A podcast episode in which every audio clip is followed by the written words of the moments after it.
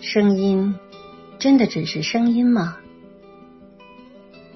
一个声音礼物，看似是一段录音，其实是一个人性格的集大成。